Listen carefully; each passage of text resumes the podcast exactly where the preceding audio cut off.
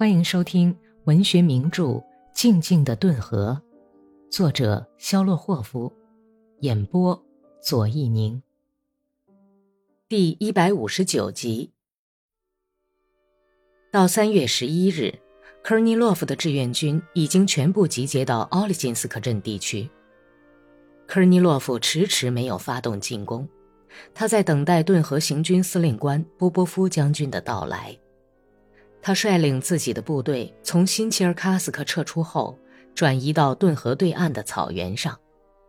这支队伍大约有一千六百支枪、五门炮和四十挺机枪。十三日上午，波波夫将军由他的参谋长西多林上校陪同，在几个哥萨克军官护拥下来到奥利金斯克镇。他在科尔尼洛夫住的房子旁边的操场上勒住了马。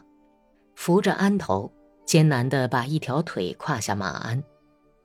匆忙跑来的侍从兵，一个留着乌黑额发、脸色黝黑、眼睛像田蝠一样尖利的哥萨克青年扶住了他。波波夫把缰绳扔给他，威风凛凛地向台阶走去。西多林和几个军官也都下了马，尾随着走过来。几个侍从兵把马匹从板棚门里牵进院子。当一个上了年纪的瘸腿的侍从兵还在给马挂料带的时候，那个留着乌黑额发、眼睛像田福似的侍从兵已经和房主人的女仆搭讪起来了。他对女仆说了句什么话？女仆是一个两颊红艳的姑娘，头巾系得很轻佻，光腿上穿着高筒套鞋。一面笑着，一面跌跌滑滑地从他面前跑过，踏着水洼往板棚跑去。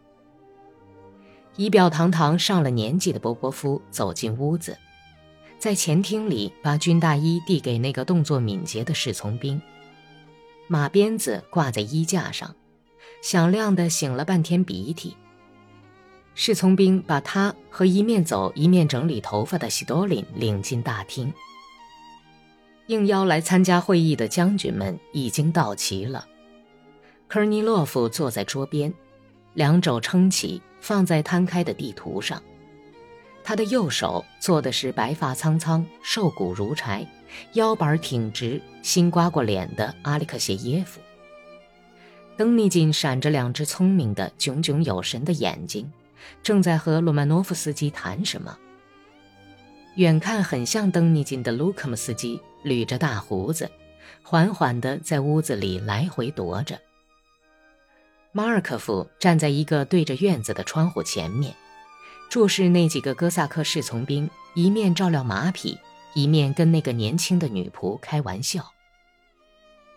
到会的人们互相寒暄过后，就到桌前就坐。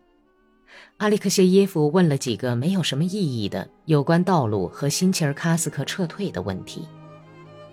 库杰波夫走了进来，和他一起进来的还有另外几个科尔尼洛夫邀请来的战斗部队的军官。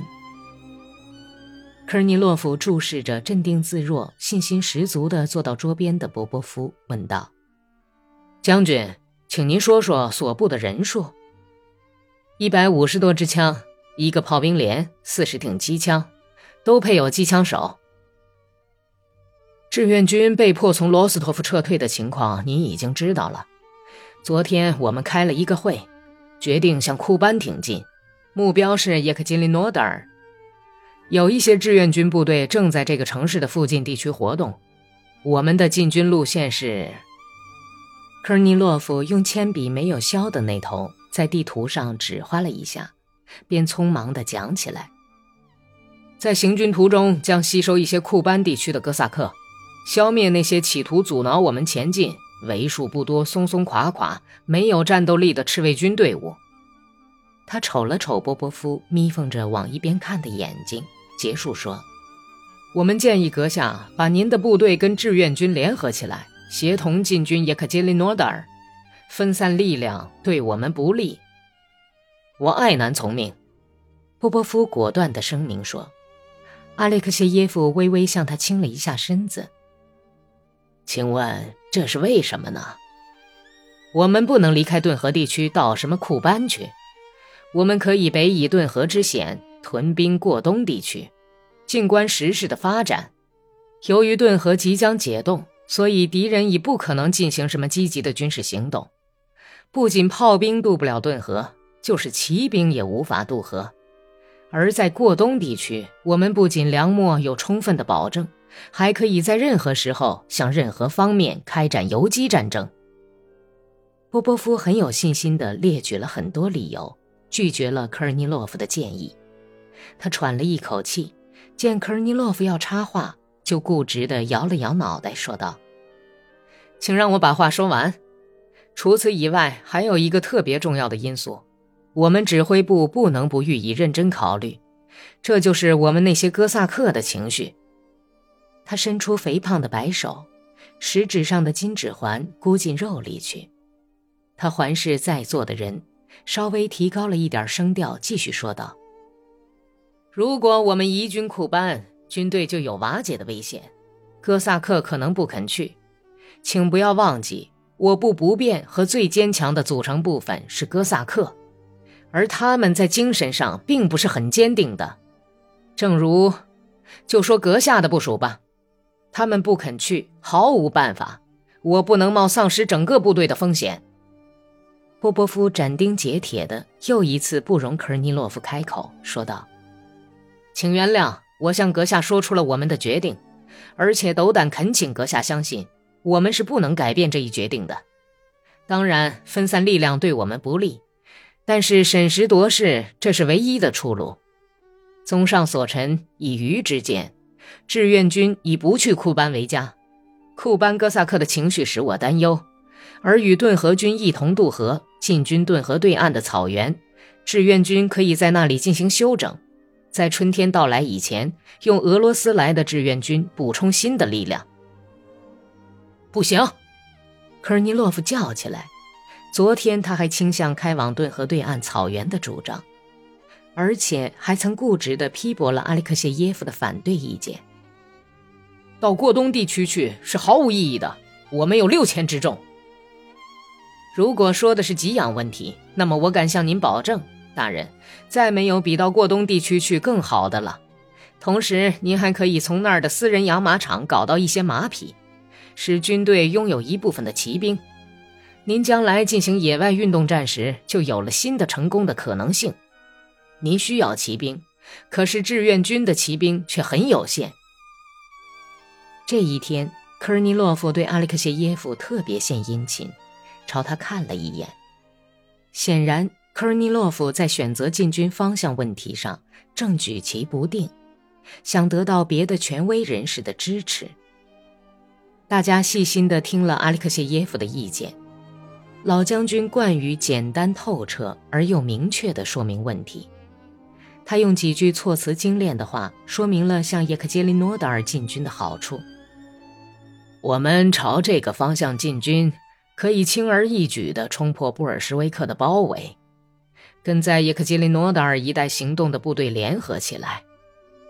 他这样结束道：“如果此举不能如愿以偿，那可怎么办呢？”米哈伊尔瓦西里耶维奇，卢克姆斯基小心地问。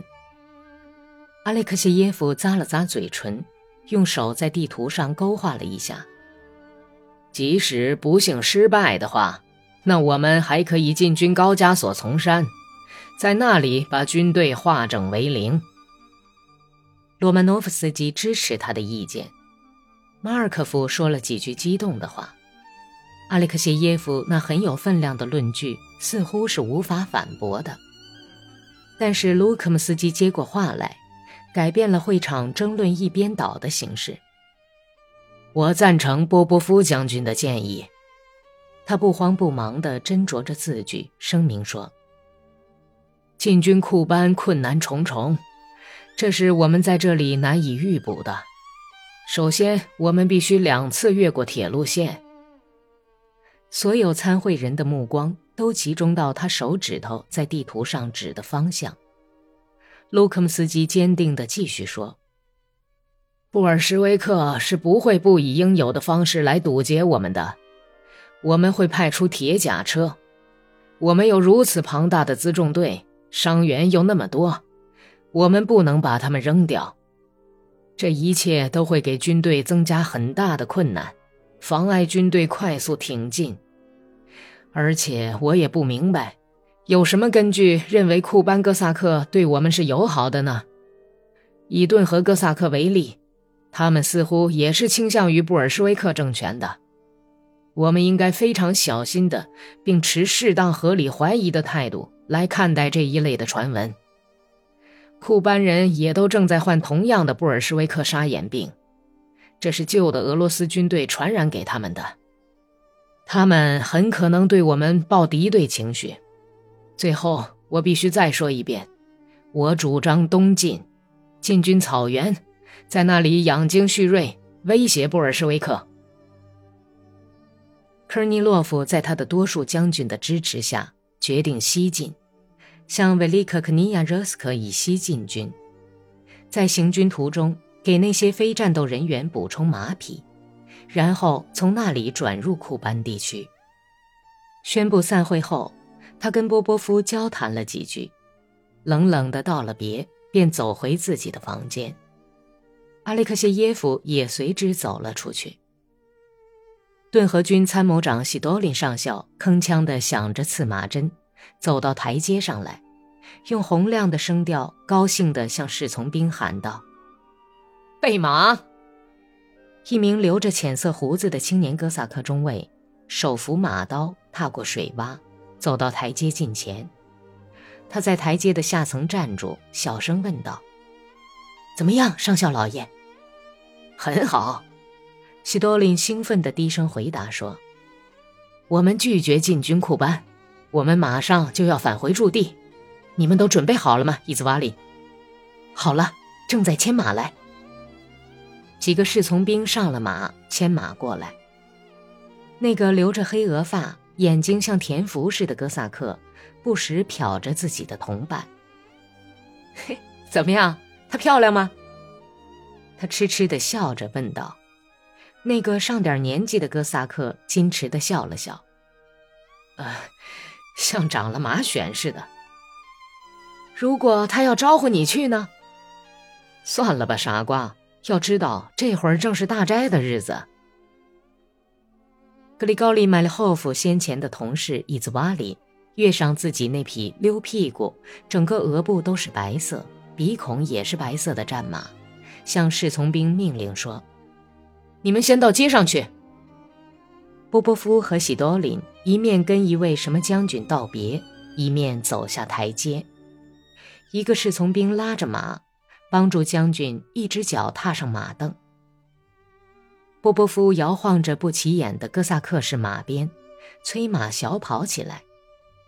几个哥萨克侍从兵，西多林还有几名军官立在马凳上，身子略微向前探着，跟在他后面驰去。经过两天的行军，志愿军来到梅切金斯克镇。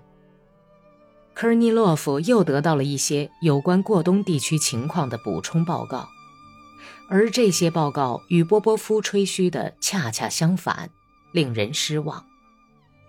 科尔尼洛夫把各战斗部队的指挥官召集起来，宣布了向库班进军的决定。他又派专使到波波夫那里去，重申联合的建议。专使军官在旧伊万诺夫斯克附近追上了队伍。